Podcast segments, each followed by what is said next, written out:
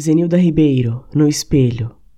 Na face, a face, que às vezes faz a face emudecer, entristecer, envelhecer, face ao sofrimento do todo, a face que é parte, e essa parte o todo espalha no espelho, mostra-se assim, um dia mais alegre, outro não, nos olhos às vezes brilho, às vezes olheiras, mas o olhar sereno e forte me olha e me espreita no espelho.